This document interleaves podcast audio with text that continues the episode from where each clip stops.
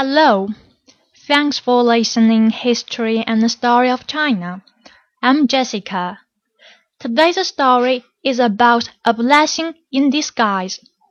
The author is Liu An, who was a thinker and a writer in Western Han Dynasty. Western Han Dynasty is from the 206 BC to 25 AD. Okay, let's find out today's story. Long time ago, nearby the northern frontier of China, there was a village where an old man with his only son lived here. This old man was no ordinary person.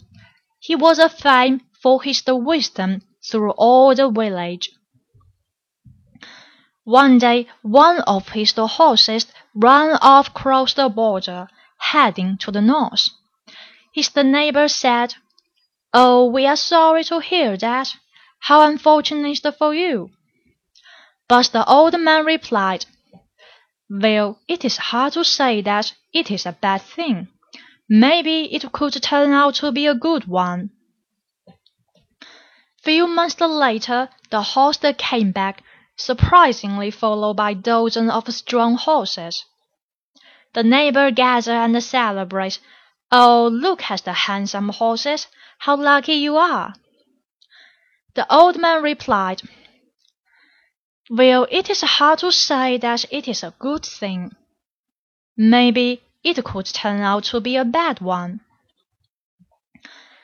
These the handsome and strong horses that pleased the son of this the old man. Well, sadly, as taming one of these the horses, the son failed. His leg was broken. The neighbor came and showed their empathy. We are sorry to hear that. How unfortunate for you. The man replied. Well, it is hard to say it is a bad thing. Maybe it could turn out to be a good one. A year later, another neighboring country threatening their nation. All the strong and healthy young men in the village got drafted into the army. The battle was furious. Almost every young soldier in the village died. Well, the son of this old man had been left out the war, kept the company with his father due to his broken leg. A bad thing may turn out to be a good one. A good thing may turn out to be a bad one.